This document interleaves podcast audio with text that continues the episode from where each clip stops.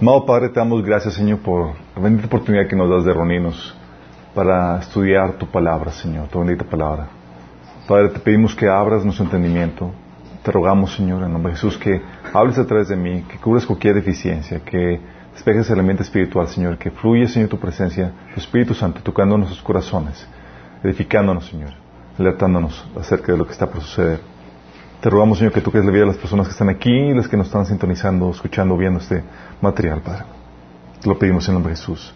Este es eh, un capítulo de la Biblia que, que se, lo vas a encontrar en Apocalipsis capítulo 16. Y ya para ese entonces hemos estado viendo el avance de los, de, de, de los acontecimientos escatológicos en orden progresivo.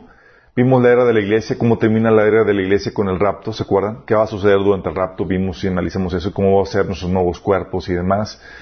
Y comenzamos, después del rapto vimos que iba a suceder eh, el gran engaño, ¿se acuerdan? Eh, sino también iba a comenzar el periodo de tiempo eh, conocido como principio de dolores de parto. Dolores de parto, hay gente que dice que piensa que es de parto para que la iglesia nazca. No, no es para que la iglesia nazca, es dolores de parto para que venga el Mesías de nueva cuenta. Van a, va a ir los dolores en aumento con tribulaciones, juicios de Dios sobre la tierra en aumento, culminando con el clímax de Jesús regresando a la tierra con la iglesia. ¿Sí? Entonces vimos eso, vimos también um, acerca de las guerras que seguramente van a tener lugar durante el tiempo de la, de principio de dolores, ¿se acuerdan? La guerra de Israel con sus vecinos inmediatos y se eh, sucesivamente la guerra de Israel con los vecinos más alejados, eh, eh, que sería Rusia, y Turquía, Irán, etcétera. Um, y la vez pasada vimos qué onda con el anticristo. Vimos qué relación tiene el, el, los Nephilim, el tema de los Nephilim, con el anticristo y la inteligencia artificial. Sí, espero que lo hayan visto como quiera, si no quedó publicado. Y esta vez vamos a hablar de la gran ramera. La gran ramera en la Biblia se refiere al sistema religioso apóstata o infiel a Dios que va a tener su mayor fuerza durante el tiempo eh, posterior al rapto. ¿sí? El pasaje que habla acerca de esto es Apocalipsis capítulo 17 y vamos a leerlo, lo voy a leer en la versión Reina Valera. ¿sí? Dice, vino entonces uno de los siete ángeles que tenía las siete copas y habló conmigo diciéndome, ven acá, te mostraré la sentencia contra la gran ramera, la que está sentada sobre muchas aguas, con la cual han fornicado los reyes de la tierra y los moradores de la tierra se han embriagado con el vino de su fornicación. Y me llevó en el espíritu al desierto y vi una mujer sentada sobre una bestia escarlata llena de nombres de blasfemia que tenía siete cabezas y diez cuernos.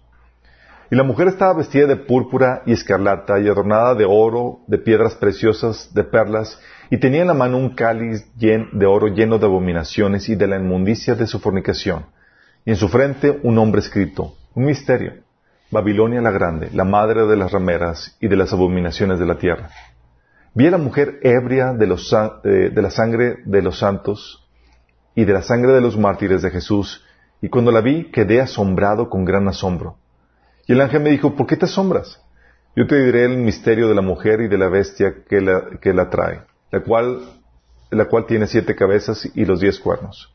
La bestia que has visto era y no es, y está por subir del abismo e ir a perdición. Los moradores de la tierra, aquellos cuyos nombres no están escritos desde la fundación del mundo en el libro de la vida, se asombrarán viendo la bestia que era y no es y será. La próxima sesión vamos a descifrar qué onda con eso, ¿sale? Y esto para la mente que tenga sabiduría. Las siete cabezas son siete montes sobre las cuales se sienta la mujer y son siete reyes. Cinco de ellos han caído, uno es y el otro no ha venido, y cuando venga es necesario que dure breve tiempo. La bestia que era y no es es también el octavo, y es de entre los siete, y va a la perdición. Y los diez cuernos que has visto son diez reyes que aún no han recibido el reino. Pero por una hora recibirán autoridad como reyes justamente juntamente con la bestia. Estos tienen un mismo propósito y entregarán su poder y su autoridad a la bestia. Pelearán contra el Cordero, y el Cordero los vencerá, porque Él es Señor de señores y Rey de reyes, y los que están con Él son llamados elegidos y fieles. me dijo también, las aguas que has visto, donde la ramera se sienta, son pueblos, muchedumbres, naciones y lenguas. Y los diez cuernos que viste en la bestia, estos aborrecerán a la ramera, y la dejarán desolada y desnuda, y devorarán sus carnes, y la quemarán con fuego. Porque Dios ha puesto en sus corazones a ejecutar lo que Él quiso, ponerse de acuerdo y dar su reino a la bestia hasta que se cumplan las palabras de Dios. Y la mujer que has visto es la gran ciudad que reina sobre los reyes de la tierra. Oítelas. Ok, es un pasaje que te empieza a dar eh, pistas con respecto a la identidad de esta gran ramera. Y quiero que lo analicemos con, que lo, que lo analicemos uno por uno las claves de su identidad. Um, en el versículo 3 dice que eh, vi a una mujer sentada sobre una bestia. Está hablando de que es la mujer, no la bestia. Son dos cosas diferentes. ¿Sí? La bestia en la Biblia, en Daniel capítulo 7, Apocalipsis capítulo 13, te habla de que es un símbolo de gobierno, ya sea del rey o del reino, ¿sí? ya sea del gobierno o de su líder. Cuando la Biblia habla de bestias, aprende eso. Está hablando del reino o del rey. Eso lo puedes encontrar en Daniel, capítulo 7, versículo 3. Entonces, cuando habla de la bestia, estás hablando del, del reino, del rey eh, o del sistema político pero aquí lo está distinguiendo la mujer de la bestia. La mujer va cabalgando a la bestia. Entonces la mujer no representa ningún gobierno, ni el anticristo. Lo que lo representa es la bestia que va cabalgando. ¿Sale? Entonces, es una, eh, no es un sistema de, de, gobierno, ni es el anticristo. ¿Vamos? Ok. Esa es la mujer, no es la bestia. También dice es una ramera. Dice versículo 6, es la madre de las rameras y de las abominaciones de la tierra. Ok, cuando habla de ramera o de prostituta, te habla de que es un sistema religioso espiritualmente promiscuo o infiel a Dios.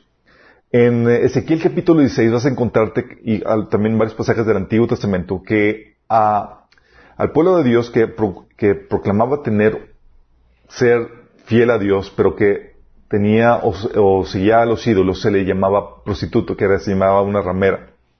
De hecho, eh, Ezequiel capítulo 16 es muy fuerte en, en esa descripción. Habla de Israel cómo se prostituía. Y cuando la Biblia habla de prostitución para un pueblo, está hablando de una prostitución espiritual. Es decir, en vez de adorar o mostrar fidelidad al verdadero Dios, están siguiendo a los ídolos. Están mostrando fidelidad a alguien más.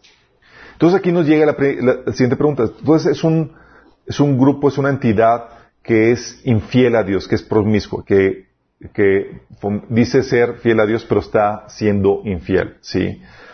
Y es aquí donde llega la pregunta, ¿qué sistema religioso eh, se presenta como representante de Dios, pero no es fiel a su palabra ni a su devoción a Él? O sea, no es un sistema político, chicos. Esto es un sistema religioso, espiritualmente promiscuo, que es infiel a Dios. ¿Qué sistema religioso se presenta como representante de Dios, pero que no es fiel a su palabra ni su devoción a Él. Vamos a ir atando cabos, ¿ok? Entonces él pone aquí, es una ramera. Dice que está sentado sobre muchas aguas. Dice el versículo 1, está sentado sobre muchas aguas y el versículo 15 dice que esas aguas son pueblos, muchedumbres, naciones y lenguas. O sea, te habla de un sistema religioso mundial que gobierna sobre grandes multitudes de cada nación y lengua. Sí. Entonces, ¿qué sistema religioso mundial gobierna sobre grandes multitudes de cada nación y lengua? Vayan sacando sus conclusiones. Yo no le voy a decir la respuesta. Al final vamos a discutir sus, vamos a comparar sus resultados con el mío. ¿Sale? También dice, versículo 2, dice, es un sistema, es, esta mujer, esta, esta prostituta ha fornicado con los reyes de la tierra. O es decir, en vez de denunciar el pecado de los reyes y los líderes del mundo, los cubría y aprovechaba coludiéndose con ellos para consolidar y aumentar su poder. Se prostituía con ellos para consolidar su postura. ¿Qué sistema religioso se ha unido con los reyes y gobiernos de este mundo para consolidar y aumentar su poder y llevar a cabo su agenda?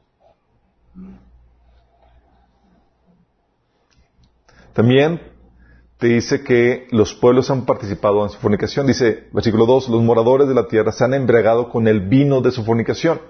te habla de cómo los moradores de la tierra han consumido su inmoralidad, su infidelidad, su engaño. ¿Qué sistema religioso ha engañado a la gente obteniendo ganancia económica con su infidelidad? La más recuerdo que durante la historia hemos visto varios, aún dentro de la iglesia protestante, pero los más, los más eh, destacados te encuentras durante el medievo donde se vendían las indulgencias. De hecho, con las indulgencias fue donde, con lo que se construyó la capilla sixtina con todos sus ornamentos, pinturas y belleza. ¿Te imaginas? Con dinero de indulgencias. Ok. Entonces, los moradores de la tierra se han brigado con el vino de su fornicación. Sí. También, obviamente, hay muchos, eh, este sistema eh, tiene una gran gama de productos y demás que son parte de esa fornicación o adulterio espiritual donde se promueve la devoción a otras cosas que no son a Dios. Sí. Ah, también dice aquí en el versículo 3 que vi una mujer sentada sobre una bestia escarlata.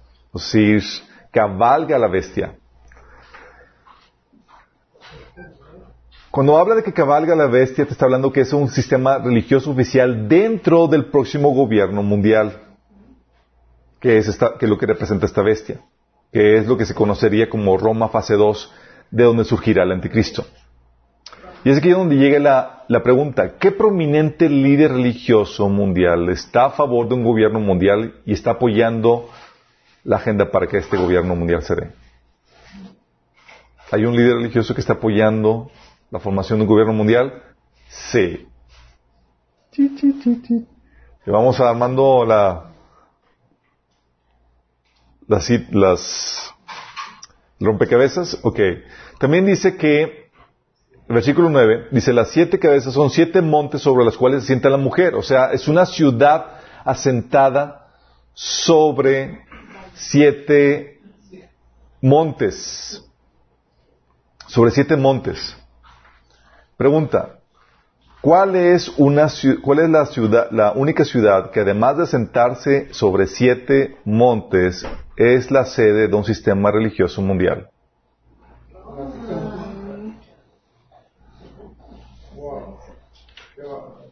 vamos, se va esclareciendo el, ya, levanten las manos los que tienen ya la, la, la idea de, de quién, ok, perfecto. Sí. Entonces vamos sacando conclusiones ahí fuertes, ¿no? Y son de este pasaje. Al inicio cuando lo leí rápido, pues obviamente no, lo analizas y no ves o que, que, se refiere cada cosa. Pero cuando empiezas a analizar y a cabo, empiezas a, dar cuenta, a darte cuenta de qué onda con eso. También dice que estaba vestida de, eh, versículo 4 dice que estaba vestida de púrpura escalata y adornada de oro, piedras preciosas y de perlas. Está hablando de vestimenta que está caracterizada por la vestimenta, la ostentosidad que lo que caracteriza, incluso los colores, tipo escarlata, y el tipo de joyas que se utiliza.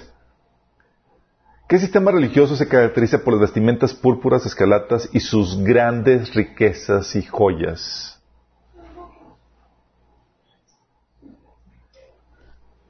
Como que los veo perdidos, chicos. Versículo 5 dice que es la madre de las rameras, ¿sí? Y de las abominaciones de la tierra. O sea, un sistema, eh, ah, perdón, no, es el, dice el versículo 4, tenía en la mano, en la mano un cáliz lleno de abominaciones y de la inmundicia de su fornicación. O sea, es un sistema religioso que lo caracteriza por el uso de una copa de oro en sus servicios, en sus rituales pero que a su vez fomenta la idolatría y la infidelidad espiritual. ¿Qué sistema religioso se caracteriza por eso? Qué fuerte, ¿no? Luego menciona aquí que es también, eh, versículo 5, que es la madre de las rameras y abominaciones de la tierra. Es decir, habla de un sistema religioso que auspicia o acobija las religiones paganas e idólatras de la tierra que el sistema religioso, en vez de buscar el arrepentimiento y conversión de las religiones paganas de la tierra, las acobija bajo su propia autoridad.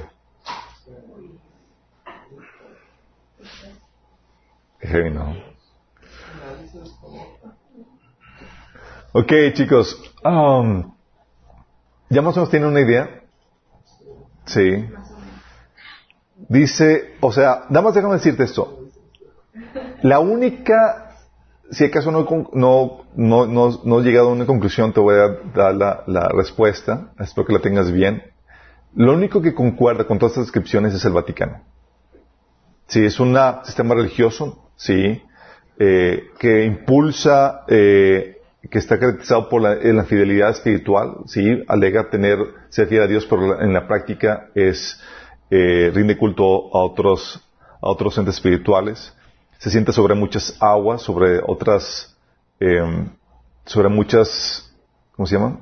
Eh, sobre grandes multitudes, eh, sistema religioso mundial que gobierna sobre grandes multitudes de cada nación y lengua.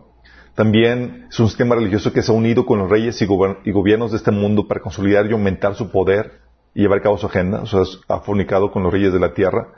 Es un sistema religioso que ha engañado a la gente obteniendo ganancia económica con su infidelidad, vendiendo indulgencias, imágenes y demás.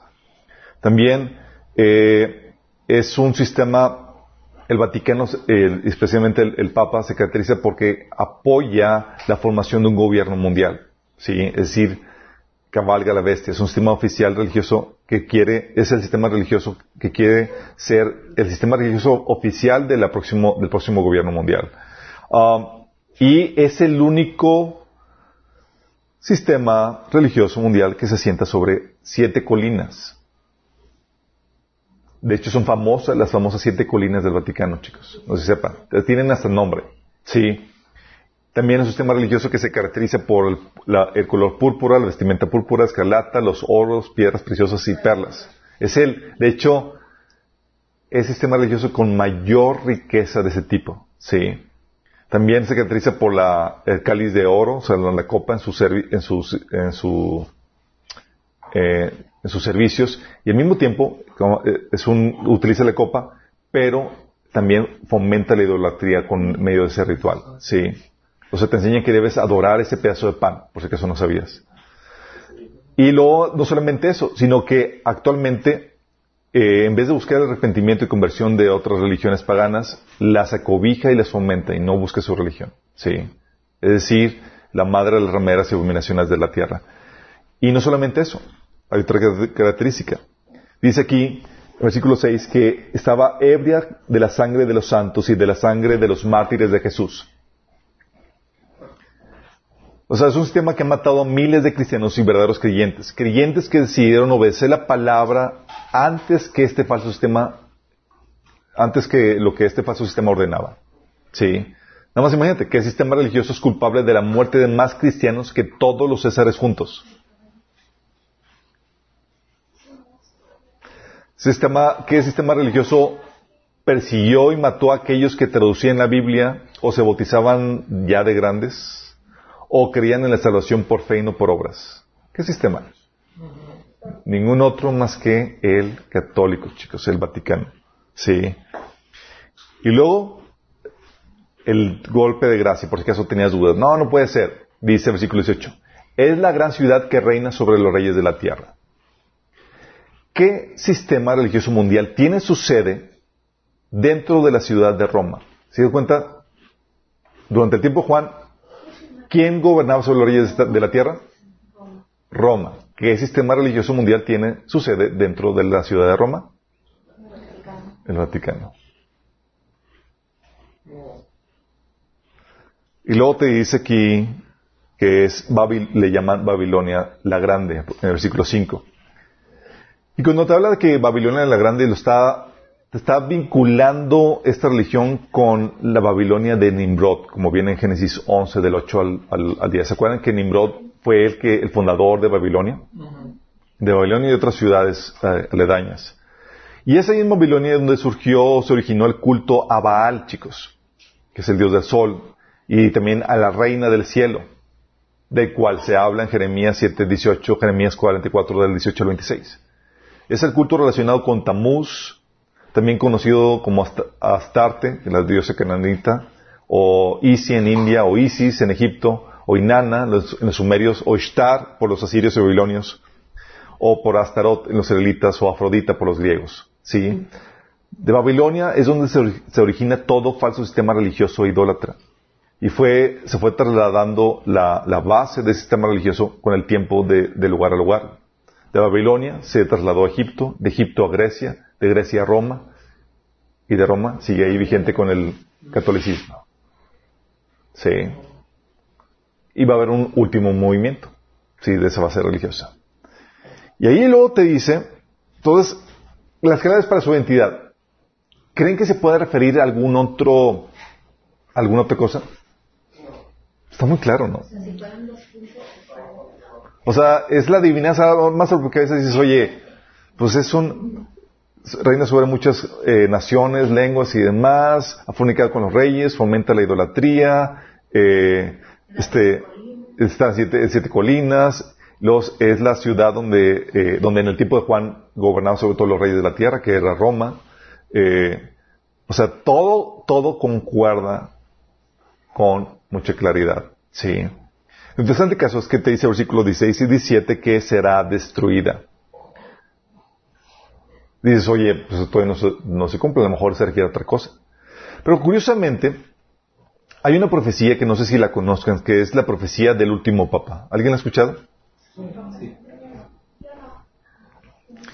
Ah, es la profecía del último papa voy a platicarles uh, más a rato acerca de ella, que es de, un sacerdote llamado Malaquías que tuvo una visión donde eh, profetizó eh, la sucesión de todos los papas hasta el último papa, en donde el cual estaría gobernando cuando el Vaticano es destruido. Sí. Es una profecía conocida dentro de la Iglesia Católica. Ah, y el hecho de que se ha destruido el Vaticano dentro de este contexto profético tiene sentido porque se acuerdan que el anticristo, dice la Biblia, que se va a exaltar a sí mismo, se opondrá a todo lo que la gente llame Dios y a cada objeto de culto, ¿se acuerdan? Incluso se sentará en el templo de Dios y afirmará que él mismo es Dios. Entonces, si él va a coronarse como Dios, tiene que eliminar todo vestigio del orden anterior que rendía culto a otros dioses, incluido, incluyendo el Vaticano, o principalmente el Vaticano, como representante del cristianismo. Uh, esta, y lo interesante aquí es que menciona que la bestia va a destruir la ramera. O sea, primero la ramera va montando, dirigiendo eh, eh, el, sobre, la sobre, la bestia.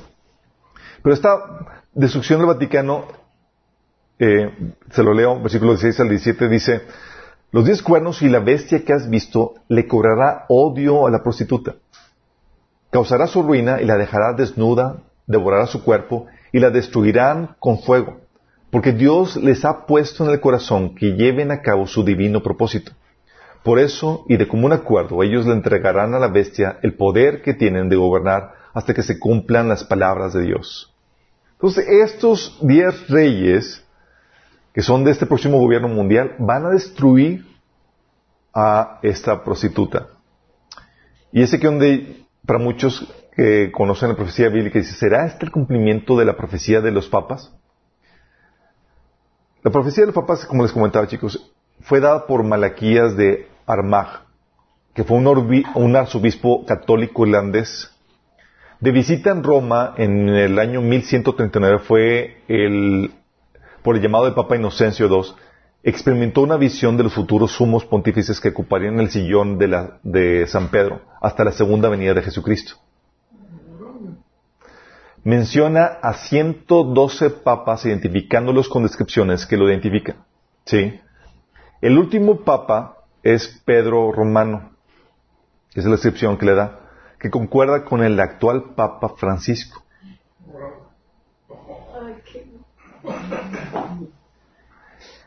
Y acerca de esta profecía que ejercería su papado, dice la frase, porque menciona el papá y menciona algunas frases. Dice acerca de este papá, en persecución extrema de la, en la Santa Iglesia Romana reinará Pedro el Romano, quien cuidará a su rebaño entre muchas tribulaciones, tras la cual la ciudad de las siete colinas será destruida, y el juez terrible juzgará a su pueblo. Fin. ¿Se habla de destrucción del Vaticano? Y te habla de que este eh, último papá va a pastorear al rebaño en en, dentro de muchas tribulaciones. Suena como tribulación, suena como se queda, se queda, suena así, ¿verdad? Suena, exactamente. Y, y concuerda con lo que la Biblia dice, ¿sí? De que el, se iba, iba a ser destruido el Vaticano, justamente con esa profecía. Y justamente concuerda con todo. De hecho, les invito a que hagan su investigación, eh, porque las inscripciones que hacen de los otros papas, por ejemplo, Papa Juan Pablo II, Papa, Juan Pablo I y demás, y otros papas son asombrosos en, el sentido de su, de su exactitud, sí, y demás. Y dices, si eso es así, chicos, estaríamos hablando de que, de que ese es el último papa. Lo cual concuerda con mi opinión acerca de todos los acontecimientos que estamos viendo alrededor. O sea, si es el último papa, sí te le compro. Concuerda muy bien con todo lo que estamos viviendo. Sí. Nada más que eh, nos lleva aquí a dos, dos eh, cosas que pasan desapercibido a la vista de muchos. Que la Biblia habla, al parecer, de dos Babilonias. La primera y la segunda. no. Dos Babilonias, chicos. Sí. Que una es, una es religiosa y la otra es política. Sí. La religiosa es identificada como la gran Babilonia, la madre de las rameras del capítulo 17 de Apocalipsis, fuente de, los, de la idolatría y de los ídolos de la tierra, ¿sí? que cobija o auspicia las religiones paganas. Esta Babilonia, es de esta Babilonia se habla en Jeremías 50 y 51. Esta eh, Jeremías profetizó la destrucción de Babilonia. ¿Sí? Y menciona en ese Jeremías eh, capítulo 50 y 51, específicamente en el eh, capítulo, en el versículo 9, menciona que es destruida por los gobernantes de un próximo gobierno mundial. Dice, versículo 9 del capítulo 50, porque yo movilizo contra Babilonia una alianza de grandes naciones del norte. Se contra ella y desde el norte será, será conquistada. Sus flechas son como expertos guerreros que no vuelven con las manos vacías. La descripción de estas flechas eh, concuerda con la descripción de, de, misiles, que no van vacías, sino que van dirigidas. Sí. Entonces, estás hablando de la destrucción, que es una destrucción por parte de, de, de una alianza que, eh, que viene desde el norte para conquistar. ¿Sí? Y esta eh, destrucción se lleva a cabo antes de la gran tribulación. Como fíjate lo que parece, dice Apocalipsis 17 del 6 al 17, dice, los diez cuernos y la bestia que has visto le cobrarán odio a la prostituta. Sí, entonces hablando de estos reyes, esta alianza. Sí, que concuerda con la descripción de Jeremías 59. Dice que causará su ruina y la dejarán desnuda, devorarán su cuerpo y la destruirán con fuego. Porque Dios les ha puesto en el corazón que lleven a cabo su divino propósito. Por eso, de común acuerdo, ellos le entregarán a la bestia el poder que tienen, de gobernar hasta que se cumplan las palabras de Dios. Entonces aquí te habla de que destruyen al Vaticano y le entregan el poder a quién? A la bestia, al anticristo. ¿Sí? Y eso lo puedes constatar en Apocalipsis 13, del 5 al 7, que dice, a la bestia se le permitió hablar con arrogancia y proferir blasfemias contra Dios, y se le confirió autoridad para actuar durante 42 meses. Versículo 7 dice, se le dio autoridad sobre toda raza, pueblo, lengua y nación. Es decir, estos reyes pusieron al anticristo como su amo y señor. ¿Vamos? Entonces, te habla de que destruyen, al Vaticano y le entregan el poder a la bestia. Y ese, cuando le entregan el poder a la bestia es cuando comienza la gran tribulación. Entonces, la destrucción del Vaticano sucede antes de la gran tribulación. ¿Estamos de acuerdo? ¿Tiene sentido? Bueno, hay otra Babilonia que es la política, de la cual el Apocalipsis 16, versículo 19, se le identifica como la gran ciudad o es la sede del anticristo, donde gobierna. ¿Ok? Y esta Babilonia es destruida por Dios y sus ejércitos celestiales. Son destruidas por Dios con un terremoto y por los ejércitos que vienen con Jesús. En la segunda venida. No antes de la tribulación, sino en la segunda venida. Fíjate que dice Isaías 13 del 1 al 5. Estos son los ejércitos que se utilizan. Dice, profecía contra Babilonia, que recibió Isaías hijo de Amos. Escuchen. Sobre un monte pelado, agiten la bandera, llamen a gritos a los soldados, háganle señales con la mano para que entren por, los, por, los, por las puertas de los nobles.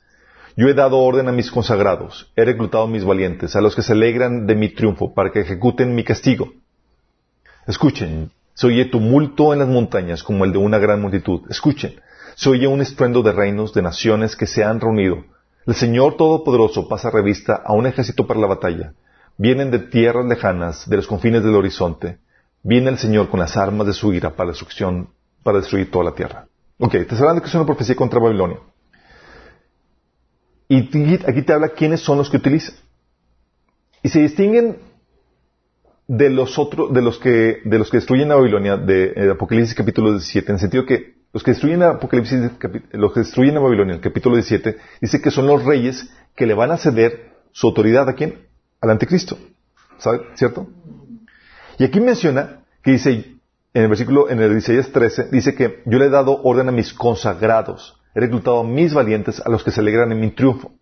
O sea, está hablando de otro grupo de personas. ¿Estamos? O sea, los, que, los, que, los que destruyen a Babilonia en, Apocalipsis 17 no se alegran en el triunfo de Dios, ni son consagrados de Dios. ¿Estamos entendiendo?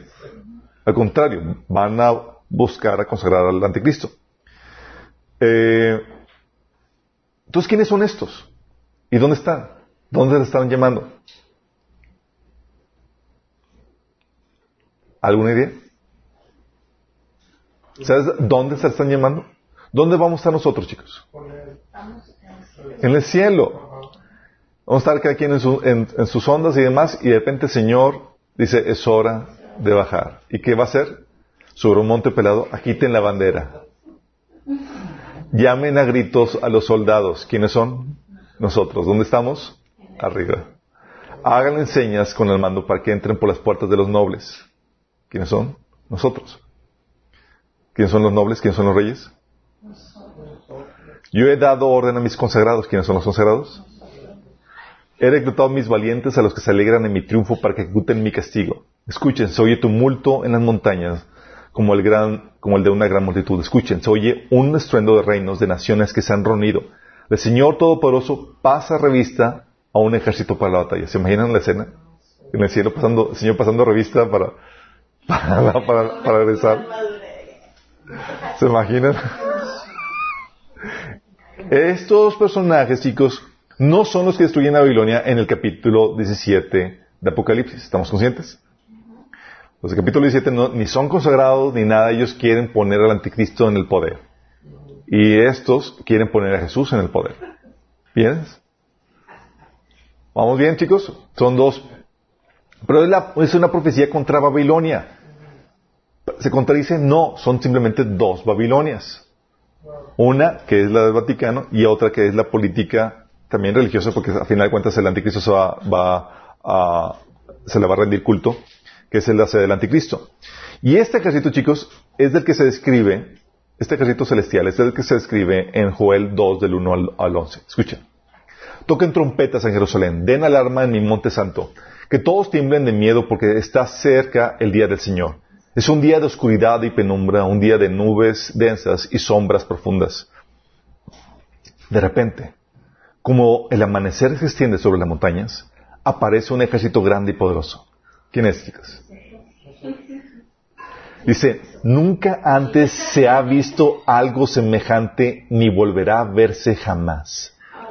Fuego va delante del ejército y llamas detrás. Delante de ellos la tierra se extiende tan hermosa como el jardín de Edén. Detrás solo queda desolación, nada escapa. Parecen caballos. Van a la cara con caballos de guerra.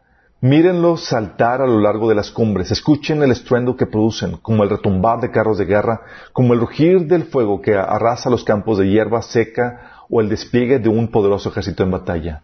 El miedo se apodera de la gente. Cada rostro palidece de terror. Los agresores marchan como guerreros y escalan los muros de la ciudad como soldados. ¿Quiénes son? Fue el 2. Marchan hacia adelante sin romper filas. no se empujan unos a otros, cada uno se mueve con la posición exacta. Atraviesan las líneas de defensa sin perder la formación, irrumpen en la ciudad, corren a lo largo de sus muros, se meten en todas las casas como ladrones trepan por las ventanas, la tierra tiembla mientras avanzan y los cielos estremecen. El sol y la luna se oscurecen y las estrellas dejan de brillar. El Señor va a la cabeza de la columna, con un grito los guía. Este es su ejército poderoso, y ellos siguen sus órdenes. El día del Señor es algo imponente y pavoroso. ¿Quién lo podrá sobrevivir?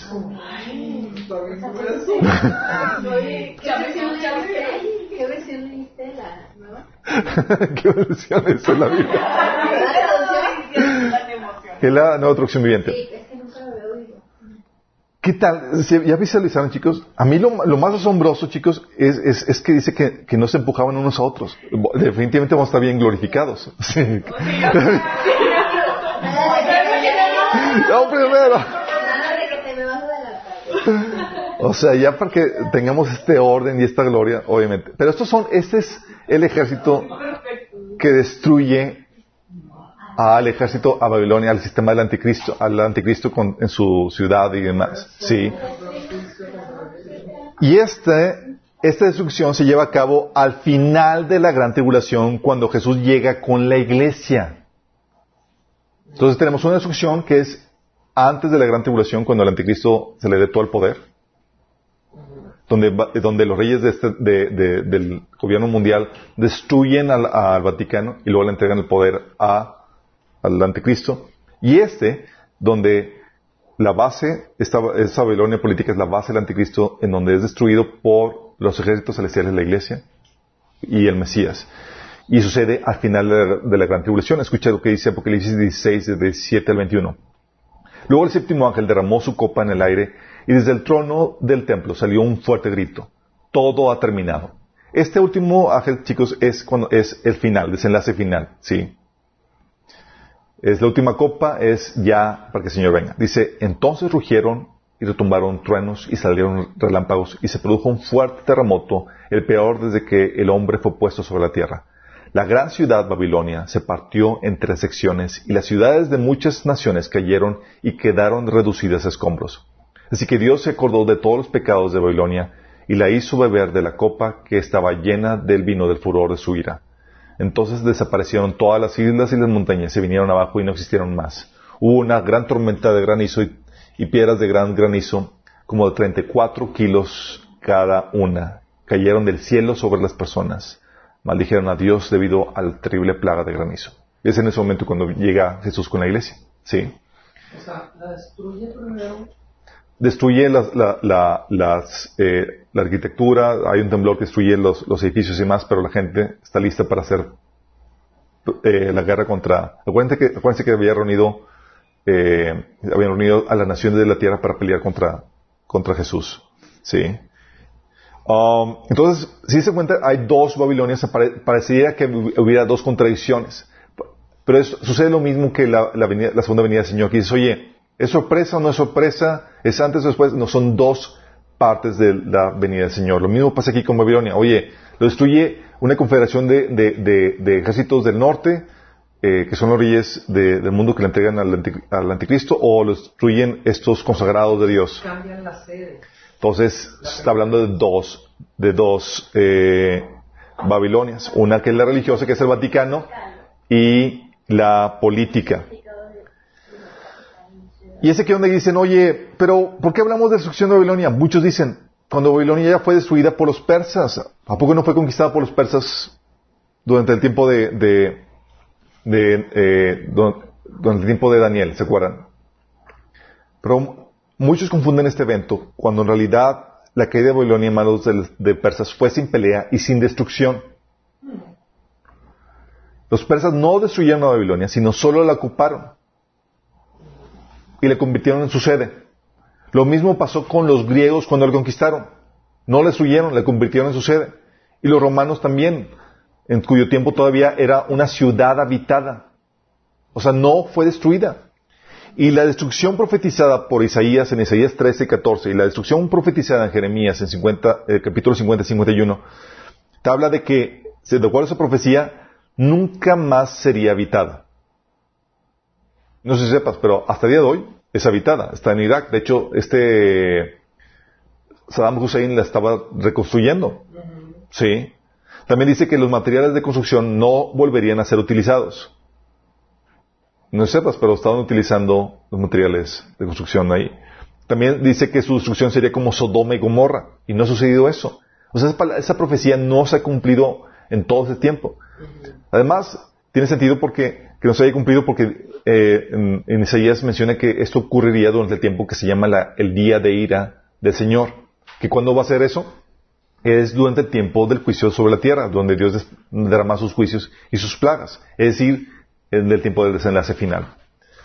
Por eso sabemos que la conquista de los persas y demás no causó destrucción y no es el cumplimiento de esta profecía, sino que Dios va a permitir que se cumpla en el Vaticano y en lo que va a ser la ciudad del anticristo. ¿Sí? Y ese que dice, oye, el epicentro de la maldad, del culto de la maldad, se mueve a Babilonia, porque es la teoría, de que del Vaticano el, culto o el centro del epicentro del culto y la maldad se va a regresar a lo que fue Babilonia. ¿Al lugar físico? Al lugar físico de Babilonia, chicos. Sí. Para cumplir en ese lugar las profecías dadas por el profeta Ezeías y Jeremías, que, están, que no se han cumplido. Ahí es donde nos venimos y nos los echamos. Vamos a venir a echar a, a, los ejércitos que rodean a Jerusalén, pero también a todo el reino del anticristo. Sí.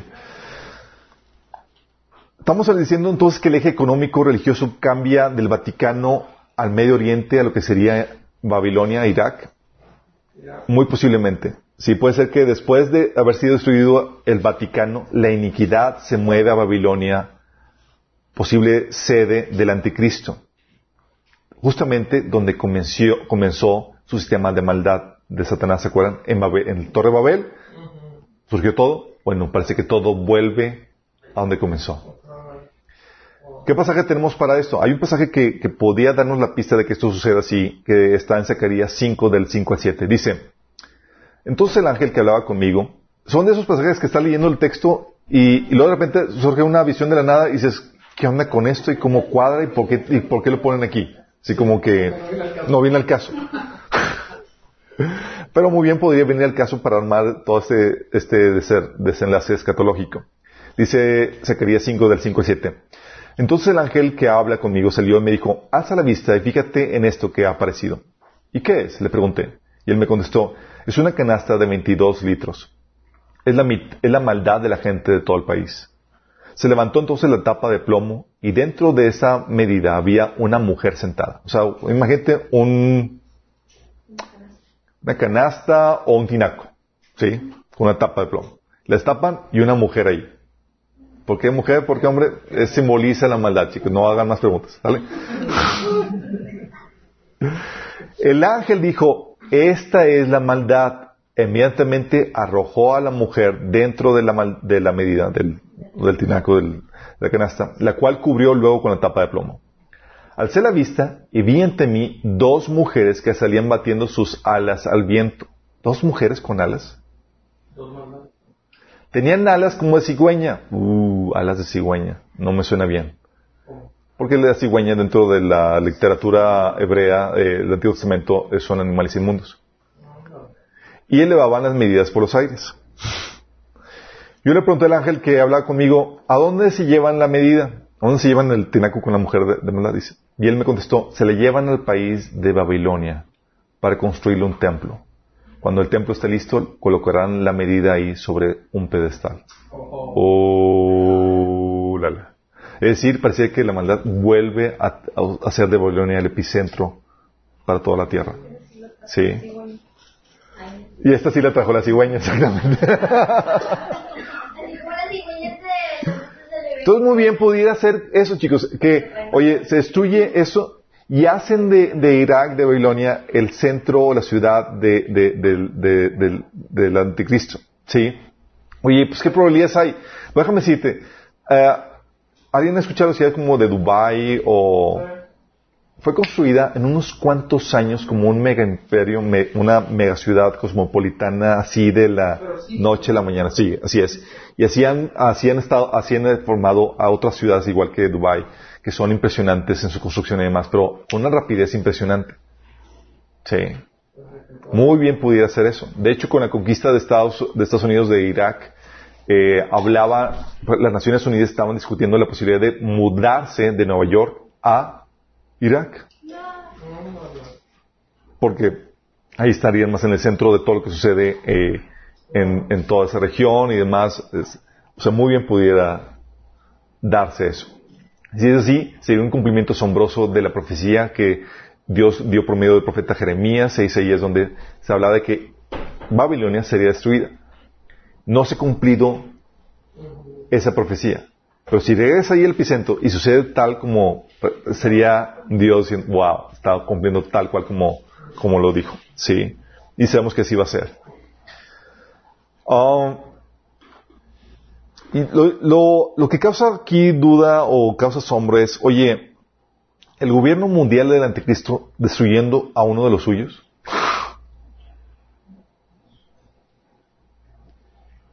Como dicen, eh, entre gitanos no, no nos leemos las manos y, y- ¿Cómo puede ser que, por qué destruir, a- si son parte del mismo sistema de maldad y demás, por qué destruir a uno de los suyos? Sí.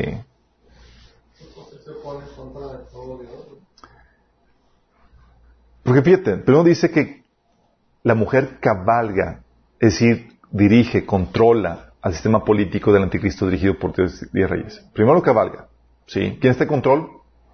La mujer. Dice, vi una mujer sentada sobre una bestia escalata llena de nombres de blasfemia, que tiene siete cabezas y diez cuernos. Es una mujer sentada, sobre- o sea, está, la está cabalgando.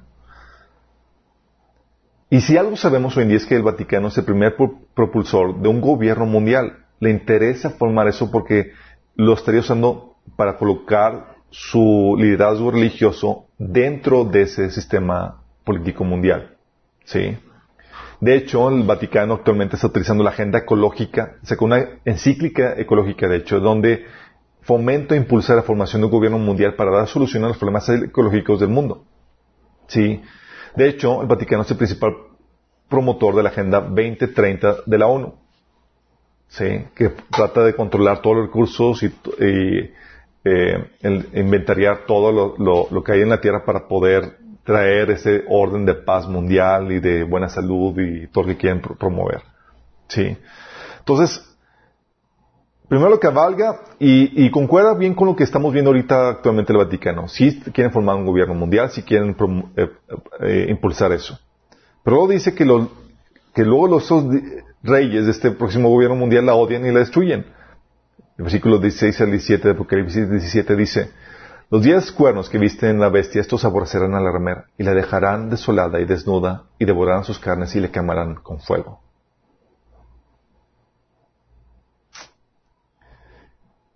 Sabemos que el anticristo se va a levantar contra todo culto y religión para imponer el culto a su persona en todo el mundo. Sí. Dice 2 Tesalonicenses 2, 4. Este se opone y se levanta contra todo lo que lleva el nombre de Dios y es objeto de culto hasta el punto de adueñarse del templo de Dios y pretender ser Dios. Entonces sabemos que va a haber un, cambio de, de, de cosas donde el anticristo, eh, por el culto del anticristo se va a destruir todo lo que tenga que ver con el orden anterior que le rendía culto a alguna deidad. Sí. Pero ¿cómo se va a dar ese cambio? ¿Cómo va a suceder esto? O sea, utilizan a uno de los suyos como, como chivo expiatorio para destruirlo, para propiciar eso. Si alguien pudiera entender cómo se puede dar esto, somos los mexicanos. ¿Por qué, por qué digo eso? ¿Se imaginan? No.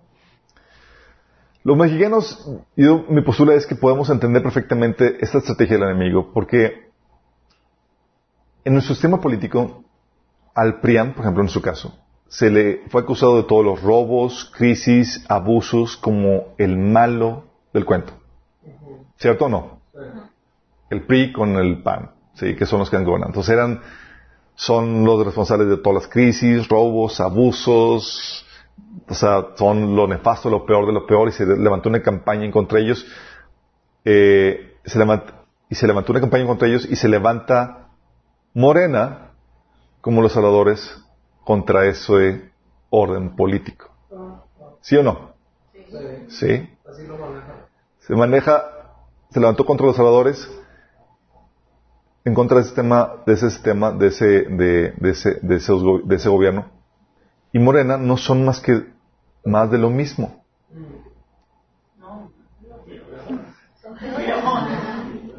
Se levanta Morena como los salvadores para derrocar dicho orden y poner algo mejor que en realidad resulta peor. ¿Sí captas? Algo similar creo que va a suceder con esto. De donde se le va a acusar así al Vaticano como líder de todo esto, como lo, todo lo peor, y se levanta algo que va a vender, algo que te va a vender como el salvador de, el destructor de ese, de ese orden que trajo todas las debacles y todo lo malo del mundo para poder instaurar algo mejor que va a resultar peor. Sí. Pero para entender bien esto hay que analizar dos tendencias actuales.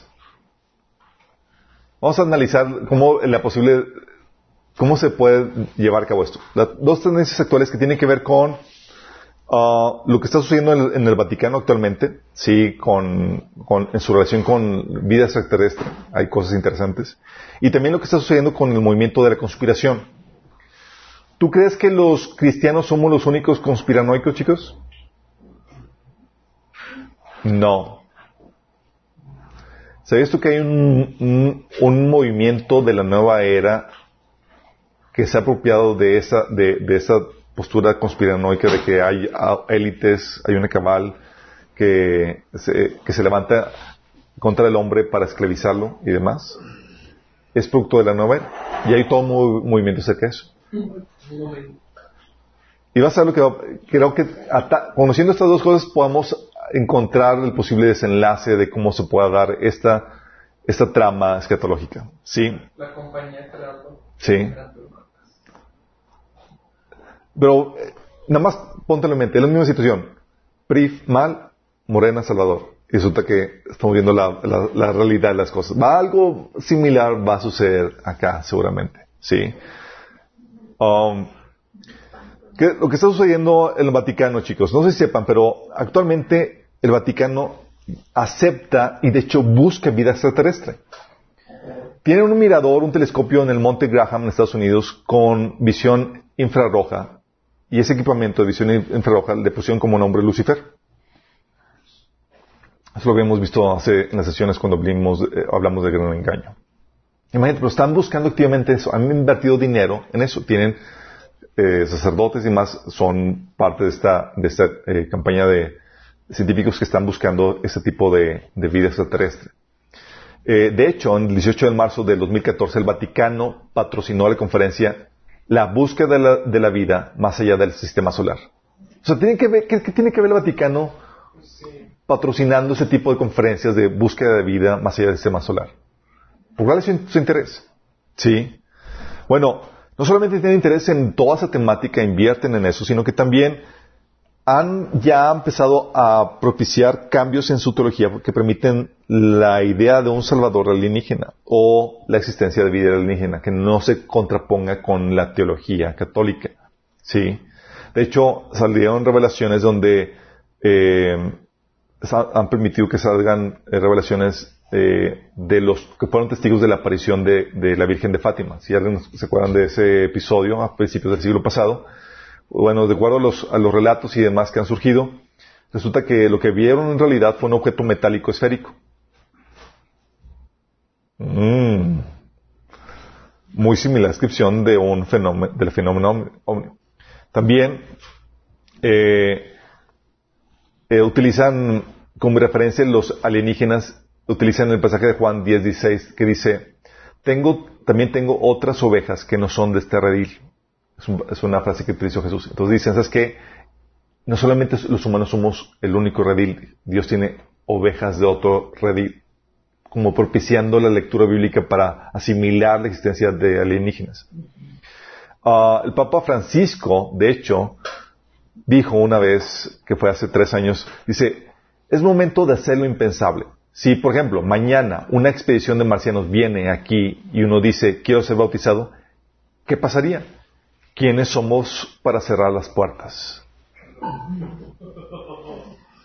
Mira, ya para que digan o saquen esto, dices, o sea, por, tiene cola que le dice, hay, más de lo que, sí, está, ¿por qué sacar este comentario? Sí.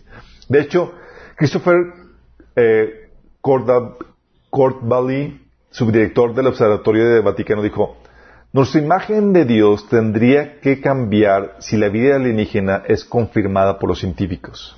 Incluso la necesidad de evolucionar de un concepto de Dios antropomórfico.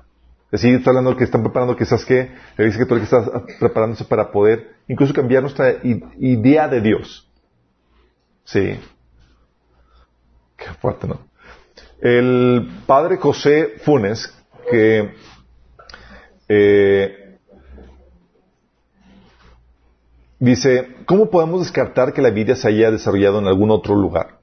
Así como consideramos las criaturas terrestres como hermano o hermana, ¿por qué no hablar de un hermano extraterrestre? ¿Qué tal, chicos? Este, eh, el sacerdote italiano católico, que es también teólogo, ufólogo, demonólogo, exorcista y miembro de la curia romana, amigo del Papa Juan Pablo II, este Monseñor Corrado Balducci, Dice, la vida alienígena no solo es posible, sino que ya está interactuando con la Tierra. Y el Vaticano está consciente de esto. De hecho, él mismo dijo acerca del fenómeno ovni, no son demoníacos.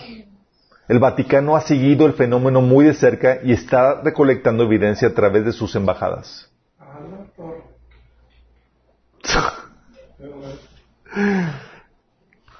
El padre Malachi Martín, que es un jesuita irlandés, dice, porque la mentalidad entre los que están en los altos niveles del Vaticano y los gobiernos saben lo que está sucediendo en el espacio y lo que está, lo que se está acercando, que puede ser de gran importancia en los próximos 5 o 10 años.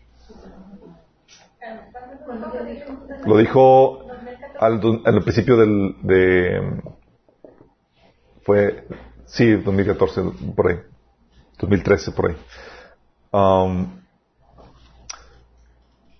perdón, todo en término. Al padre Funes, representante del Vaticano, responde a la pregunta de que si los extraterrestres necesitarían ser redimidos. Y él contestó, Dios hizo hombre, Dios hizo hombre en Jesús para salvarnos. Si otros seres inteligentes existen, no deberíamos suponer que necesitan redención. Ellos podrían en completa, eh, podrían estar en completa amistad con el Creador.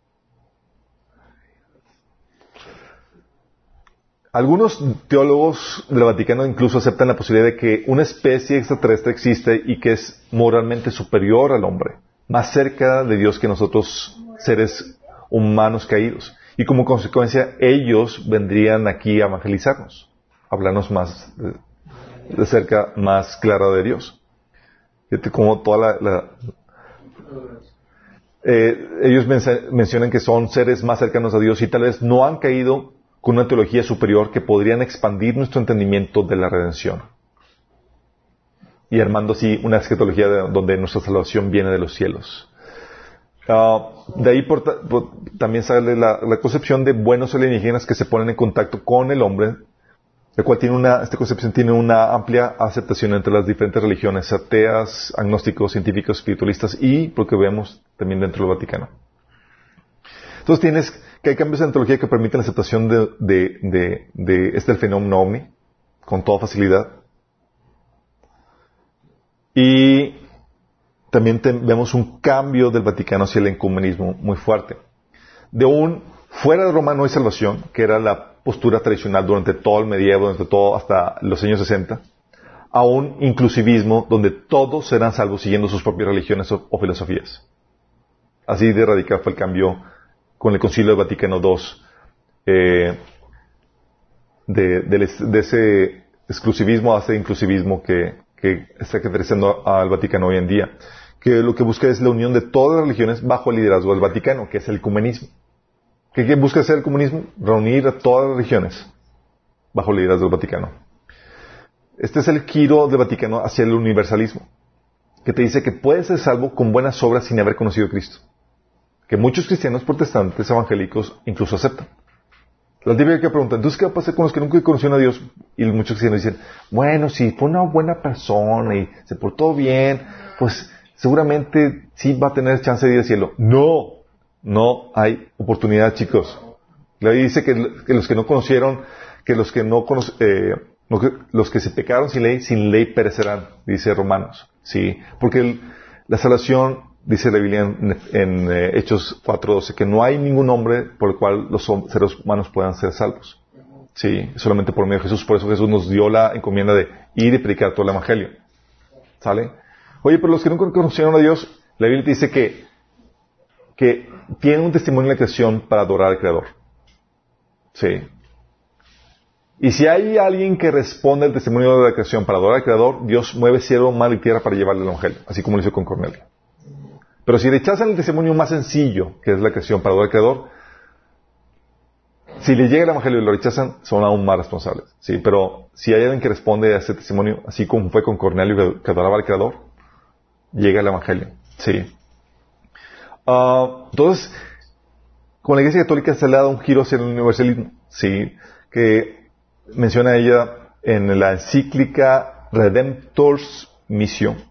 Dice, la universalidad de la salvación no significa que se conceda solamente a los que de modo explícito creen en Cristo y han entrado en la iglesia. Si es destinada a todos, la salvación debe estar en verdad a disposición de todos. Pero es evidente que, tanto hoy como en el pasado, muchos hombres no tienen la posibilidad de conocer o aceptar la revelación del Evangelio y de entrar en la iglesia. Viven en condiciones socioculturales que no se les permite y en muchos casos han sido educados en otras religiones, en otras tradiciones religiosas. Para ellos, la salvación de Cristo es accesible en virtud de la gracia que, aun teniendo una misteriosa relación con la iglesia, no les introduce formalmente en ella, sino que los ilumina en manera adecuada en su situación interior y ambiental. Esta gracia proviene de Cristo, es fruto de, su sacrificio y es comunicada por el Espíritu Santo. Y ella permite que cada uno, a cada uno llegara a la salvación mediante su libre colaboración. Es decir, diciendo que ahí donde estás en tu propia religión tienes una relación mística con la iglesia. O sea, ya te incluimos dentro de la iglesia. Y con eso, en tu propio contexto y demás, puedes, en tu propio entendimiento, conocer salvo. Exactamente. Por eso te encuentras que eh, en una eh, el Papa Juan Pablo II en la Cruzada Umbral de la Esperanza dijo, los musulmanes adoran al verdadero Dios. El hinduismo es otra forma de refugiarse en el verdadero Dios. Los budistas tienen la ayuda de Dios en buscar la iluminación. Sí. También menciona que hay, también mencionaba, ahí mencionó que también hay mucho de santo y verdadero en todas las religiones, aún en el animismo, que es el paganismo. Aún el animismo puede preparar su corazón para recibir la verdad de Cristo. En otras palabras, todo hombre puede crear su propia salvación al hacer el bien y con el Espíritu Santo quien opera en toda religión. Sí. Ah, este, no sé si supieron en el video que salió en el 2016, el Papa Juan eh, Francisco se convidó promoviendo la unión entre diferentes religiones. Pequeño video que decía, muchos piensan distinto, encuentran a Dios de diferente manera. Hay una sola certeza para todos. Todos somos hijos de Dios. En el video ponían a un budista, a un católico, a un judío, a un islámico. Sí. De hecho, eh, te les digo que sucedió a partir del, Concilio del Vaticano II en los años 60. Um, el Papa Juan Pablo, en el año 86, en el octubre 27, no sé si supieron, pero reunió el Papa Juan Pablo a todas las religiones a orar en el Vaticano. Paganos, Wicca, eh, de todo tipo para orar ahí, sí. Y ellos, y el Papa dando su señal de aprobación de que todos estaban realmente adorando al mismo Dios. Eh, en, cuando visitó al, el Papa Juan Pablo a los- a, a los hindús en India, les dijo que no venían señales nada sino aprender de su rica tradición espiritual. Pero de los cristianos evangélicos en el año 90 eh, les llamaba sectas cuando vino a visitar a México. De hecho, el Papa Juan Pablo II, en el 14 de mayo del 1999, eh, eh, en una visita a una, a una mezquita con, en su relación con, musul- con los musulmanes, besó el, Corán. Sí, dando señal de aprobación. Exactamente. Este Papa Juan Pablo, eh, este Papa Francisco, eh, también tratando de alcanzar a los evangélicos que son los más difíciles de roer para poder entrar, eh, que en este movimiento ecumenista, fue a predicar lo que nunca había sucedido en la historia de la Iglesia Católica. Fue a predicar en una iglesia pentecostés. La Iglesia Cristiana Evangélica de la Reconciliación con el pastor Giovanni Treto, que sucedió el 28 de julio del 2014. Imagínate el Papa en, en tu iglesia evangélica protestante. Sí. Lo mismo, tratando de alcanzar a los, a musulmanes, el noviembre de 2014, el Papa Francisco entró en una mezquita para orar con los musulmanes, tratando de alcanzar a todo el mundo. ¿Por qué? Porque la idea es abarcar con el ecumenismo tanto a todos a los de to- todas las religiones, incluido a los cristianos evangélicos. Hay un giro, por lo mismo, hacia el universalismo que promueve el, Vaticano por parte de los líderes protestantes, como Joel Austin, Billy Graham y demás, que ya murió Billy Graham. En una entrevista que le hizo Schul- Schuller a Billy Graham, le dice, ah, dime, ¿cuál crees que es el futuro del cristianismo? Le pregunta Bobby a Billy Graham. Creo que cualquiera que ama a Cristo, conoce a Dios, están conscientes o no, son miembros del cuerpo de Cristo. ¿cómo? ¿Que estás conscientes o no? Eso es lo que Dios está haciendo hoy. Está llamando gente del mundo por su nombre, sea que vengan del mundo musulmán o del mundo budista o del mundo cristiano o el mundo no creyente. Son miembros del cuerpo de Cristo porque son llamados por Dios. Puede que ni conozcan el nombre de Jesús, pero saben que, su corazón, que en su corazón necesitan algo que no tienen y acuden a la única luz que tienen y creo que son salvos y creo que estarán con nosotros en el cielo. Y Bobby dice. Bobby dice, es, fan- es fantástico, estoy muy emocionado de escucharte decir esto. Hay una anchura en la gracia de Dios. Y Billy Graham dice, así es. Billy Graham comenzó muy bien, chicos, pero acuérdense que, que- que todos podemos agarrar un monte en algún punto. Y aquí agarró un monte bien, bien. En otra entrevista, Billy Graham eh, comentó Billy Graham, hay una diferencia entre el, fundamentalista, que es una persona que toma una posición firme en ciertos temas controversiales y no se moverá de esa posición y hay una intolerancia. Y siento que Dios me eh, ha llamado a amar a todos, sin importar la iglesia a la que vayan, sean católica, protestante o la que sea, y trabajar con ellos. Y hoy tenemos casi 100% de apoyo católico, cosa que no era así ni siquiera hace 20 años. Los, obispos arzobispos y el Papa son nuestros amigos. Y tenemos planes eh, en camino para un par de eventos que pronto serán noticia mundial acerca de nuestra relación con la Iglesia Católica porque tenemos mucho en común. Este, esto también lo ves en, en,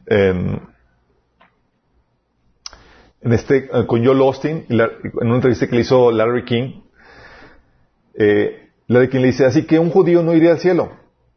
Y Joel Austin dice, no, es que Larry, yo no puedo juzgar el corazón de alguien, solo Dios puede indagar el corazón de alguien. Para mí no es mi asunto decir, este si va y aquel no va. Yo solo digo que la Biblia dice, eh, lo que la Biblia dice y ya, yo quiero poner mi fe en Cristo. Creo que está mal ir diciendo tú no vas, tú no vas, tú no vas, porque no sigues exactamente mi forma. Pero tú crees en tu forma, dice Larry King. Yo creo en mi forma con todo mi corazón. Le dice Larry, pero si alguien no le comparte, estaría mal, ¿no? No sé si lo vería así, ya sabes decir yo presentaría mi forma, pero dejaría a Dios ser el juez de todo eso, pues yo no sé. Así tú no juzgas a nadie, le dice Larry King. ¿Qué tal de los ateos? Este, yo dejaría, yo dejaría a Dios ser el juez que decida quién va al cielo o al infierno. Yo solo presento la verdad y cada semana invito a una relación con Cristo. Pero no voy a ir por ahí diciendo qué pasaría si no, si no quieres creer en eso. Esa será su elección, Dios mirará su corazón y solo Dios sabe qué onda con eso. Así como que en pocas palabras, creen esto, pero y si no crees, pues como quiera, pues, así es. Y, eh, los, y te encuentras ahorita protestantes restaurando lazos con la Iglesia Católica, así como lo estaba promoviendo Billy Graham. Yo Austin hizo eh, comentando acerca de la, de, la, cuando fue el Papa Francisco elegido, dice, amo el hecho de que ha hecho a la iglesia más inclusiva, no tratar de hacerla pequeña, sino hacerla más grande para hacer que todos entren y ese es el mensaje, y ese mensaje resuena conmigo. Creo que el mensaje que está transmitiendo es que respeta a la gente, toda la gente, que quiere ver unidad. Sí, está hablando de, o yo lo estoy acerca del Papa Francisco. Tony Palmer, acerca, eh, dice, creo que Dios me trajo aquí a esta conferencia, estaba en conferencia con eh, Kenneth Copeland, dice, creo que Dios me trajo aquí a esta conferencia con, en el espíritu de Elías. ¿Se acuerdan del espíritu de Elías que dice que fue llamado a restaurar la relación de los padres con los hijos? Dice, para volver el corazón de los hijos a los padres y de los padres a los hijos para preparar el camino al Señor. El espíritu de Elías es una reconciliación. Es la gloria lo que nos une, no a la doctrina. Y empezó a utilizar esta, Elías para decir que la iglesia protestante es hija de la iglesia católica. Entonces, como el espíritu Elías venía a buscar la reconciliación de la iglesia protestante con la iglesia católica. Sí. Y eso lo eh, empezó a, propiciar eso en la iglesia de Kenneth Copeland. Sí, un llamado a la reconciliación con la iglesia católica. Y Kenneth Copeland diciendo que sí, amamos al Papa y somos unidos y somos de lo mismo. Rick Warren, hablando del Papa, dice, le llamaba nuestro Papa e invita a la unión con la Iglesia Católica. Luis Palau, no tan, no todavía tan lejos, sí, dando su aprobación y apoyo cuando con el Papa Francisco. James, Betty Robinson también, Benny Hinn apoyando también al Papa, Chuck Colson y otros líderes con, eh, su declaración evangélicos y católicos unidos en marzo del 94 ambos reconociéndose como cristianos. O sea, no hay que evangelizar a los católicos porque somos de la misma. Sí. Lo mismo pasa con Jesse de Plains, Darl, Darl, Schneck, Check, ¿cómo se llama? La, de Hillsong, la de Darlene. Check, gracias. Ella asistiendo y apoyando eventos católicos, cantando en el Vaticano, juntamente con Don Moen, sí, y otros líderes protestantes. Don Moen. Sí. Ah, y tenemos otros participantes, sí. Tenemos a Basula Riden, que es una vidente católica que, eh, eh, que viaja entre muchos católicos, eh, iglesias católicas, y habla de que el Espíritu de Jesús llega y le posee su mano y empieza a escribir cartas de Jesús. Así por la escritura automática. Y eh, ella menciona de, eh, obviamente es, eh, es un falso espíritu que le da un mensaje de unidad justamente con todo esto, que hay que todos. Y quiere llevarlos a todos a que arden en esa pasión, en ese fuego de Dios. Pero más bien parece una sátira del enemigo queriendo ver arder en el infierno. Sí. La nueva era también promueve el sincretismo religioso y la, la religión universal. La fe Bahá'í también esperan el establecimiento de una religión mundial y la unión de todas las religiones. El Parlamento de las regiones del mundo buscan cultivar el diálogo y la armonía interreligiosa para producir la paz, la justicia y la sustentabilidad. El Consejo Mundial de Iglesias, World Council of Churches, promueve el ecumenismo dentro del cristianismo y el diálogo interreligioso con otras religiones. Todo sumándose a la agenda ecuménica del Vaticano.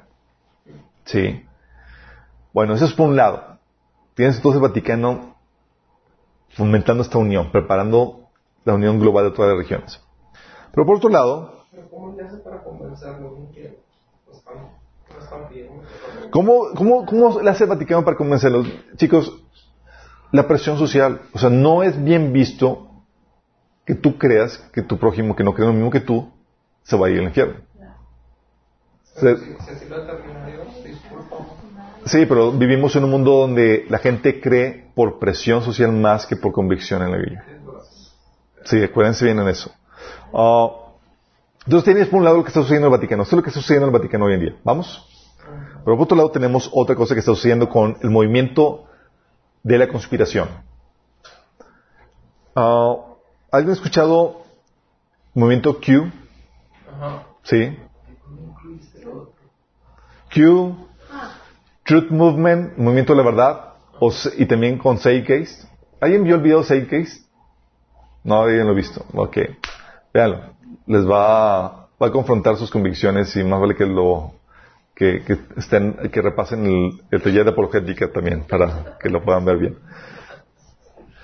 Bueno, les platico. Ah, estos movimientos creen que hay una élite, una cábala satánica, masónica, que está controlando y esclavizando a la humanidad. Sí. Que está conspirando contra la humanidad. Ellos creen, por ejemplo, que las Torres Gemelas fue un trabajo interno de Estados Unidos por parte del gobierno. Sí. Creen en las conspiraciones, de- por ejemplo, de la industria farmacéutica, la cual existe, es real, chicos. Industria, en la industria alimenticia, lo cual existe con los, la los, eh, los alimentos genéticamente modificados. Conspiración en la, industria tecnológica, lo cual existe, chicos. Conspiración en la, el- eh, en la élite, eh, que hay una élite pedófila, ¿sí? Que está sucediendo. Eh, pero todo esto es lo que creen, chicos. ¿Sí? Tú ves el- la película Seigeis y, y te habla acerca de esta, por ejemplo, de, de- empieza a narrarte cómo lo que sucedió en las Torres Gemelas fue un trabajo de, eh, no fue eh, un ata- ataque terrorista, sino fue un trabajo interno de, por parte de Estados Unidos para estabilizar el, etcétera, ¿sí? Y creen en esas conspiraciones. Y se quieren levantar en contra de, de, de ese régimen, de esta élite, de esta cabala que está gobernando sobre nosotros. Y, ellos creen que van a, van a alcanzar un despertar, un nuevo avivamiento. De hecho, vamos a hablar a detalle de esto el próximo sábado. Un avivamiento donde la gente se va a dar cuenta que hay un orden opresivo que nos mantiene esclavizados, así como la Matrix. Sí. ¿Pero qué crees que, que resulta? creen que el cristianismo es parte de esta conspiración. Ah. Tú ves Seigis y te encuentras que, así como hay esta conspiración de, de, de las Torres Gemelas y demás, y bueno, una de las principales conspiraciones es el cristianismo que es una farsa y el Vaticano dirigiendo esta farsa. ¿Vamos entendiendo? Sí. Y lo que ellos buscan eh, es un movimiento de conspiración dirigido por la nueva era. Y ellos igual que la Matrix, ti- tienen la concepción de que, de que están esclavizando a, la- a la- a los seres humanos con su culto a, las religiones y demás, a de- otras deidades, cuando en vez de liberar el potencial del ser humano que tiene para ser el mismo Dios. ¿Me explico? Dices, oye, estos dos movimientos, ¿qué onda con esto? ¿Cómo se pueden corroborar? Bueno, vamos a ver el posible escenario. Posible escenario. Ok. Les platico. Antes del rapto, es algo que ya hemos estado viendo. Estamos obviamente antes del rapto, todavía no partimos. Pero previo al rapto, toma el auge, como está sucediendo ya, el movimiento eh, el ecumenismo y el sincretismo religioso dirigido por el Vaticano así como la necesidad de formar un gobierno mundial, la cual efectivamente está sucediendo. Se está fomentando ese comunismo entre todas las religiones, aún incluso evangélicos, uniéndose y estrechando lazos otra vez con el, con el Vaticano. Eh, de hecho, se saben que el protestantismo fue por, se inició por el, por, eh, porque los luteranos protestaron en contra de, de, eh, de la imposición católica, ¿sí? Bueno, los luteranos ya firmaron una carta de acuerdo donde regresan con la iglesia- a la iglesia católica. Sí, eso fue sucediendo que en el 91, 92, si mal no recuerdo. Imagínate. Este Lutero está revolcándose en su, en su tumba. Um, entonces, obviamente, previo al rapto, aumenta el auge este movimiento ecuménico y de sincretismo religioso. Porque es políticamente correcto, chicos. Es, todos somos hermanos, todas las religiones van al cielo y demás. Ahorita, actualmente, hace unos meses el católico, el, el papa dijo que, que no era correcto evangelizar a los judíos, por ejemplo. Que de hecho no era ni- correcto evangelizar a otras religiones. Que lo que vamos a hacer es ayudar a que la gente se mantenga así en su y respetar su, su, su religión. Sí. ¿Y quiénes son los únicos que quieren evangelizar, chicos? Nosotros. Sí. Entonces ya esto se está dando vamos, y va a seguir aumentando, va tomando auge. En la primera etapa sucede el rapto, imagínate. En la primera etapa del rapto sabemos que se logra instaurar un gobierno mundial con la unión de todas las religiones bajo la dirección del Vaticano. ¿Vamos? En la primera etapa te encuentras que efectivamente la mujer se encuentra cabalgando la bestia. ¿Vamos? ¿Eso qué te dice? Te dice que en la primera etapa después del rapto el Vaticano logra consolidar su poder sobre este futuro gobierno mundial. Seguramente las crisis económicas, las guerras, las pandemias y el temor a la amenaza extraterrestre por la separación de millones de personas eh, que se desate con el rapto, crean las condiciones ideales para la formación de un gobierno mundial y la unión de todas las religiones. ¿O no? Lo cual sucede bajo la dirección del Vaticano y la ONU. Entonces te contarías en la primera etapa al Vaticano consolidando su poder en este futuro gobierno mundial. ¿Sí? ¿Qué sucede? Se, se empiezan a, con esta, con lo que sucedió en el rapto, obviamente el mundo va a temer una invasión alienígena y demás, y eso, muy bien, como dijo el, un eh, eh, secretario de Relaciones Exteriores de Estados Unidos, que eso, que no hay nada que, el hombre tema sino a, lo desconocido. Y eso, los seres humanos, al momento de, manifestarse una amenaza extraterrestre, muy bien pudiera unir a todas las naciones. Eso también lo dijo Donald Reagan. Y muy bien, eso va a suceder. Son en todos, bajo la dirección del Vaticano, pero la presencia más evidente de, una manifestación extraterrestre propicia que, eh, que se empiecen a definir los cultos, pero se siguen llevando a cabo los, los cultos de las diferentes religiones. ¿Cómo sabemos eso, chicos? Porque en la primera etapa, cuando Dios empieza a derramar sus juicios y demás, te encuentras que la humanidad sigue rindiendo culto a sus dioses. En la primera etapa. Dice Apocalipsis 9:20, el resto de la humanidad los que no murieron a causa de estas plagas tampoco se arrepintieron de sus malas acciones, ni dejaron de adorar a los demonios a los, y a los ídolos de oro, plata, bronce y piedra y madera, los cuales no pueden oír ni caminar. Entonces te cuentas que en la primera etapa siguen con sus cultos. Todavía no se pone el culto del anticristo. ¿Vamos? Pero pues obviamente se empiezan a, modificar y adoptar la, idea del, del hermano extraterrestre, cosa para lo cual el Vaticano está preparado para adoptar esa narrativa. Oye, son iguales que nosotros, hijos de Dios, son ovejas de otro redil, es el hermano extraterrestre, si vienen aquí pues los bautizamos, no hay nada que no, sí, vamos.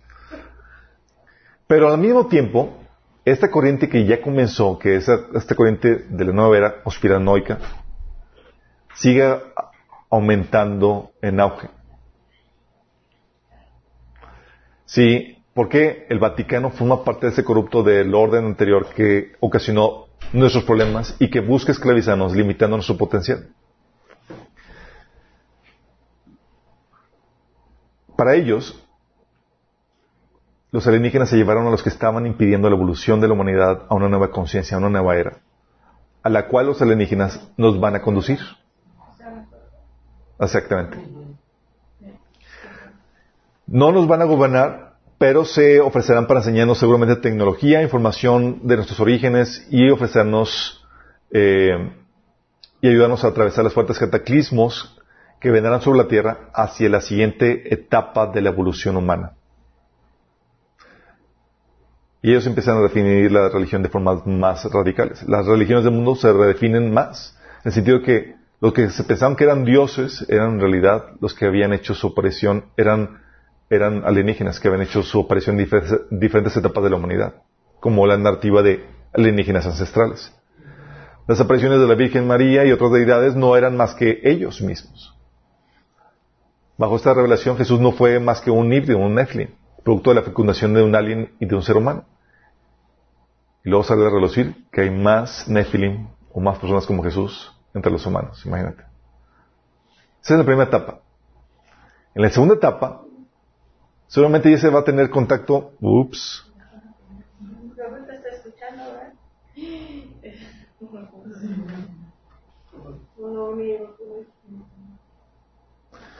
En la segunda etapa, ¿quién me está escuchando? sí. Ah, en la segunda etapa es ahí donde seguramente se va a tener en algún punto un contacto abierto con los alienígenas, chicos. Y se acepta la teoría de la exogénesis, donde fuimos sembrados equipo una raza superior alienígena, la cual ya en muchos grupos están aceptando. Eh, y esto uniría a los religiosos y a los ateos. Sí, porque si los alienígenas fueron los dioses que adorábamos, y los ateos no tienen ningún problema con creer en alienígenas, de hecho proponen que son alienígenas, se unirían toda la humanidad. Y cuanto más si lo combinas con la creencia que están aquí para llevarnos a la siguiente etapa evolutiva del ser humano, en la que ya no van a rendir culto a alguna deidad, sino que van a ellos, el ser humano, a convertirse en Dios mismo. Sí. Estos, estos alienígenas seguramente, porque es que el mundo termina adorando al dragón abiertamente que le da el poder y la autoridad al anticristo. Entonces hablamos de que estos seres apoyarían al anticristo en su censo al poder contra el viejo orden y lo transforman en, en un superhombre, ¿se acuerdan? De un moribundo a un superhombre aclamado por inmortal. Y al suceder eso, se convierte en el Salvador que se levante contra todo el viejo orden que nos trajo todas las problemáticas y demás. ¿Sí? Tipo Morena versus PRI y PREAN. Sí. Y ustedes ven el grado de ceguera y fanatismo que se da entre los que tienen las esperanzas puestas en un partido que los va a salvar. Es solamente un cáliz, chicos. Mi gente, cuando venga realmente el, el, el, el mero mero, el anticristo. Entonces, ¿qué sucede? Se destruye todo vestigio del orden anterior que esclavizaba al ser humano a sus religiones, a cultos a otras personas, a, otros, a otras deidades, porque o bajo esta nueva revelación el ser humano está destinado a ser el mismo Dios. Y se instaura, se instaura el culto del anticristo como primicia de lo que todo ser humano se va a convertir. ¿Vamos? Y es ahí donde, como dice Daniel 7:25, se cambian los tiempos y las leyes y tratando de eliminar todo vestigio del orden anterior. Muy bien, eso podría explicar por qué este gobierno mundial destruye el Vaticano. Sí. Se convierte en el chivo expiatorio para ganar afluencia a todo esto. Eh, vamos a entrar, vamos, de hecho este sábado vamos a eh, hablar un, a detalle más acerca de esto, pero esto te ayuda a entender la el rol que va a juzgar, va a jugar el Vaticano en los siguientes años y durante la eh, tribulación, chicos. Va a jugar un rol importante, pero al final va a ser destruida y la profecía de Apocalipsis 17, donde es destruida, se va a cumplir. Se elimina la Babilonia eh, religiosa, el sistema religioso, para luego, después de eh, la gran tribulación, eliminarse Babilonia, la sede del anticristo, a mano de nosotros. Sí. Um, creo que estamos, creo que estamos viendo, y yo sí tengo la, creencia de que este papa va a ser el que va a experimentar la destrucción del Vaticano. Que esta profecía de los papas sí fue dada por Dios este Malaquías para advertirnos de los tiempos que estamos viviendo. Sí. Um, ¿Qué tanto puede durar la vida de un papa? Hasta que se muera. No.